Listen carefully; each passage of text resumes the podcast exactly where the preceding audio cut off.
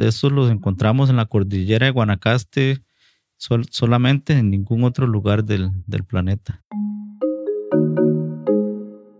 Vienen por dos razones, por o vienen a dar a luz acá o vienen a reproducirse. El Malinche, Malinche es interesante el caso porque Malinche es de África. Hola, desde Guanacaste es el podcast que da a conocer las bellezas no solo naturales, sino también culturales, históricas, ambientales de Guanacaste. Con ustedes el programa Desde Guanacaste. De Guanacaste, hoy se engalana con la presencia del licenciado Cristian Zúñiga Gutiérrez del área de conservación Guanacaste, graduado en nuestra sede de la Universidad de Costa Rica en turismo ecológico. Bienvenido. Muchas gracias. Vamos a abordar un tema muy importante, que es el tema de la flora y de la fauna de Guanacaste. Muchas gracias. estamos a la orden para dar una explicación y, y, conversar sobre este tema tan importante de Guanacaste. Flora y fauna. Podríamos hablar de que hay flora exclusiva, endémica de Guanacaste y fauna endémica de Guanacaste.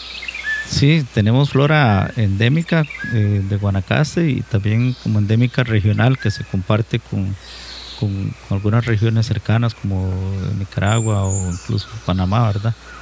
¿Y exclusiva en flora? ¿Qué podríamos nombrar?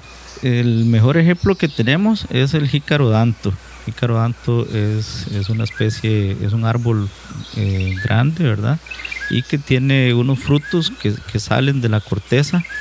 Eh, entonces estos los encontramos en la cordillera de Guanacaste solamente en ningún otro lugar del, del, planeta. Entonces es una especie muy representativa. ¿Y en fauna qué tenemos? En fauna eh, principalmente tenemos em, bueno, todos conocemos los garrobos, ¿verdad? Garrobos, iguanas. Hay otra especie, hay una tercera especie aparte del garrobo y la iguana que se llama garrobo de cola espinosa, que es exclusivo de la península de Santa Elena, una región bastante seca y tiene como, como unas partecitas muy específicas donde, donde está. Em, y es, es, una especie muy bonita. Si, si usted cuando logra ver las, eh, las fotografías o, si tiene la dicha de, de, encontrárselo en una caminata, va a saber que es algo que no conoce. Entonces se tendría que dar cuenta que es algo realmente, realmente interesante. Estamos hablando del Pacífico seco, ¿verdad? Eh, la falta de, de lluvia de alguna manera influye en la flora y la fauna. Sí, las, las, lo que es la flora y la fauna, ¿verdad? Este, responden a las propiedades eh, climáticas y geográficas de una región. Entonces las, define y ellas generan adaptaciones a esas condiciones. Entonces por eso encontramos cierta exclusividad y, y ciertas respuestas parecidas a esos climas parecidos que, que, tal vez podría haber en otra región. Eh, por eso eh, nos enmarcamos dentro del trópico, pero aún así eh, vamos reduciendo hasta llegar a algo muy específico como, como el Pacífico Norte, ¿verdad? Que es el Pacífico seco. Y esta flora y fauna incluye también, lógico, el mar, la ah. vida marina. Sí, sí, claro. en la vida marina es súper interesante porque eh, hay que hacer muchos estudios. Eh, hemos estado eh, a lo largo del tiempo en la conservación. no se ha enfocado tanto en la parte marina.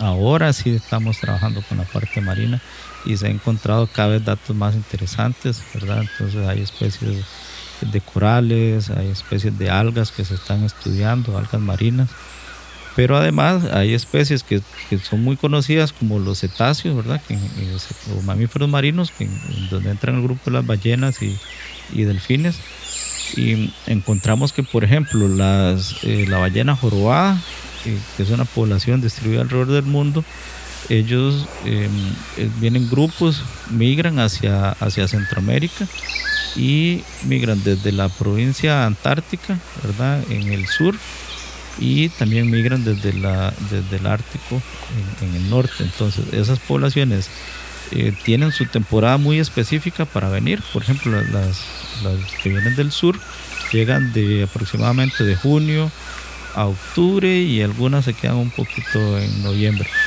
Esas las conocemos porque tienen coloraciones muy blancas en las aletas, en la panza y, sobre todo en la cola también. Y las que vienen del norte eh, tienen coloración muy negra y vienen de noviembre a aproximadamente eh, marzo, abril. ¿Es posible que haya cruces entre ellas? Es una de las posibilidades y una de las teorías que se están estudiando. Entonces, la mayoría de, estos grupos eh, vienen por dos razones, por o vienen a dar a luz acá o vienen a reproducirse aquí, también a hacer el, todo el, apareamiento. Entonces es muy probable que en ese periodo, sobre todo finales de octubre y noviembre, haya algún cruce genético que podría tener lógica, porque estas poblaciones no podrían estar aisladas completamente en el continente, sino que entonces vienen acá a esta región y Costa Rica es el único país en todo el continente donde estas dos poblaciones se encuentran y eso ocurre con mayor intensidad aquí en las costas de, Guanacaste. Qué bueno saber eso. Igual tenemos el caso de las tortugas que vienen a desovar a nuestra región. Sí, sí, claro, tenemos, eh, tenemos varias especies de tortugas que, marinas que llegan acá eh, la lora, que es tal vez el caso más conocido en Ostional y en otras playas eh, de, la, de, la, región, como eh, Playa Minas o Corazón de Jesús, allá por, por Santa Cruz. también la tortuga baula, en, bueno, en el Parque Marino Baulas, y también en Santa Rosa, en lo que se conoce como la Peña Bruja, Playa Naranjo, en esa zona pueden llegar. Y también la, la tortuga, tortuga verde, esa, esa no anida como las otras que hace, como la lora que hace una, una anidación masiva, es algo más, eh, em, son más individuales y son muy tímidas. Si ven a, humanos o, sale la, la, luna en ese momento, eh, se retiran. Y hay comercio de huevos, ¿verdad? Permitido en algunas regiones. Sí, sobre todo en Ostional, que es algo que ellos aprovechan las primeras arribadas, tienen todo un sistema y, lo justifican porque las tortugas ponen en, un, en una área muy corta, como en un kilómetro. Entonces, al salir tantos miles de tortugas, los, los huevos que están, eh, los, los primeros nidos, serían destruidos por todas las otras miles de tortugas que vienen. Entonces, ellos aprovechan un poquito de eso, que es como el 1% básicamente de de toda la ribada. ¿Y la gente ya está comenzando a respetar la flora y la fauna o hay todavía mucho depredador humano? Sí, hay cosas que siempre se pueden mejorar. Eh, estamos, eh, estamos trabajando en eso, hay muchas cosas que se pueden hacer. Um, hay algunos cambios culturales que se deberían hacer, ¿verdad? De tener algunas prácticas como la cacería, eh, pesca en, zonas que son protegidas porque ahí es donde está la, conservación, es donde está la semilla de, todo lo demás que, logra salir a las zonas que sí son de aprovechamiento. Y en esta zona, volviendo a la flora, eh, tenemos árboles frutales tenemos de todo, tenemos árboles frutales, árboles florales, eh, tenemos hierbas, tenemos eh, algunos pues, que incluso todavía se siguen descubriendo especies o, a nivel de familias o géneros para la ciencia. hay unos súper grandes y súper coloridos, ¿verdad? Que, que, conocemos. Em, entonces, em, bueno, entre las floraciones más conocidas probablemente están roble sabana, el cortés amarillo, el cortés negro, que tiene una flor como, como púrpura, morada, muy intenso, em, el poro poro, y hay muchos. El Malinche. El Malinche, Malinche es interesante el caso porque Malinche es de África y fue introducido por los barcos eh, de españoles probablemente. Llegó primero a las, a las islas del Caribe. Eh, de hecho en Puerto Rico es un árbol muy conocido y, y retratado en dibujos, en arte. Y después fue- llegó a Centroamérica. ¿Y por qué no traerían? Se pudo venir en, en- en los, en los botes como semillas o se pudo también hacer por, por ornamental, por, por la floración que tiene. Pasó como con las gramíneas, ¿verdad? Sí, sí, exactamente. El, jaragua y el zacate estrella y hay varios. Flora y fauna en Guanacaste es un tema casi de nunca acabar.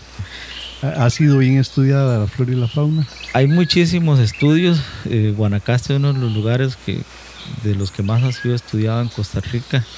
Y probablemente la facilidad del, clima y del terreno propició que, gran parte del año se puedan trabajar este, en ese estudio, eh, hablando de hace mucho tiempo, ¿verdad? 100 años, tal vez algo así, donde ya se empezaban a dar los, los primeros estudios. Y em, lo que pasa es que muchas de esas de esos resultados o todos esos estudios no están o no estuvieron disponibles por mucho tiempo para la población. Algunos se publicaban en el extranjero o incluso se han publicado en muchos idiomas, en inglés, sobre todo en alemán, en francés.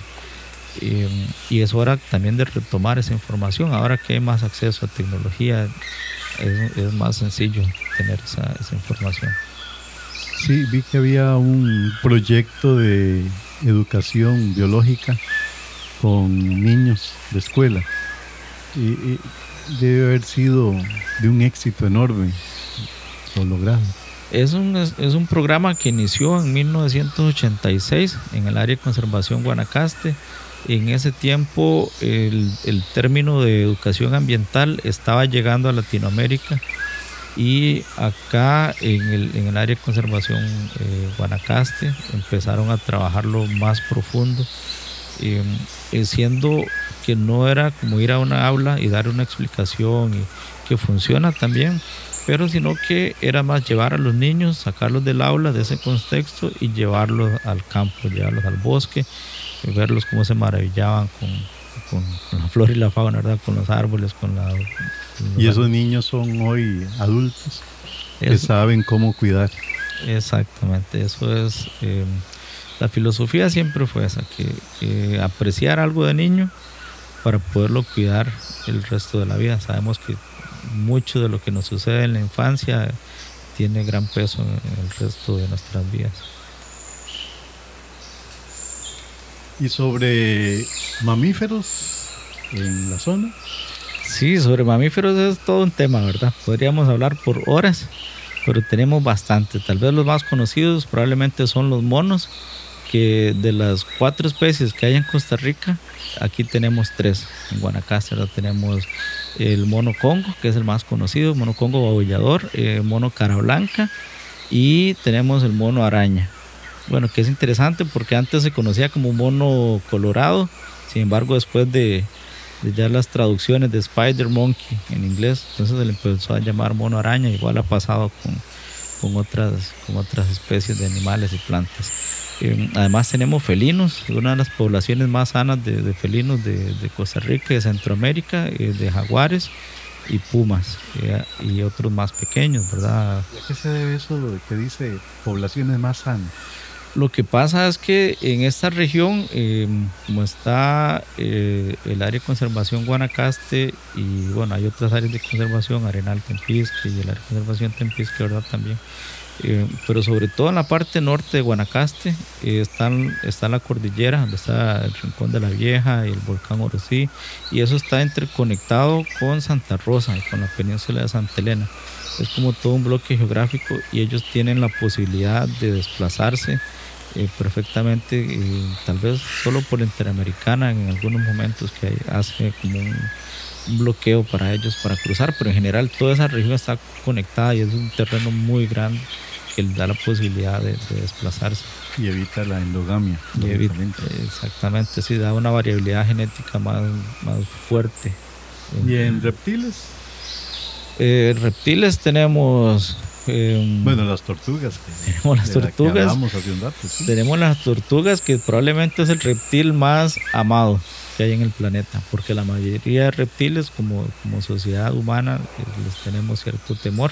Están las serpientes, también hay, algunas eh, ranas, son anfibios, pero sí se manejan eh, en temas similares como herpetofauna, ranas y bueno, anfibios y reptiles, ¿verdad?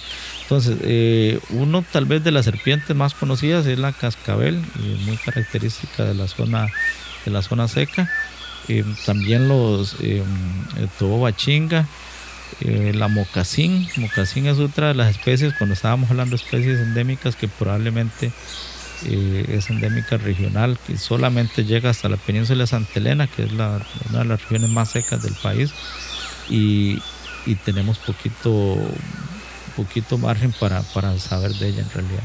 ¿Y en aves? En aves también, hay unas muy coloridas, muy bonitas. Eh, eh, por ejemplo, está el trogón, que es como de la familia de Quetzal, como de esa ave. Hay una, hay una acá que se llama trogón elegante, que tiene el pecho rojo con un collar blanco y el resto tiene unos, unos tonos de, de verde tornasol, así muy impresionante. Esa eh, se puede ver solo en Guanacaste.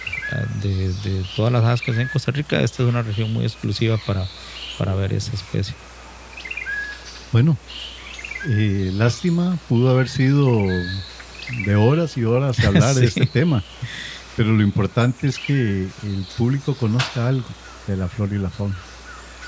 Sí, es, algo importante y, saber que Guanacaste tiene, aparte de las playas, que tal vez es lo más conocido que tenemos, además tiene volcanes y tiene bosques, por ejemplo, cuando hablamos de flora y fauna, que flora es una, son las plantas de, determinada región o, tiempo eh, geológico, de verdad. Entonces, em, en Guanacaste tenemos bosque seco, bosque húmedo y bosque muy húmedo premontano, ¿verdad? Entonces, es una gran diversidad y que eh, paulatinamente con estas investigaciones hemos ido descubriendo más y también hemos descubierto los riesgos que tiene por los efectos del cambio climático. Bueno, pues muchísimas gracias. Es usted muy amable. Con mucho gusto y espero que les haya gustado. Claro que sí. Gracias.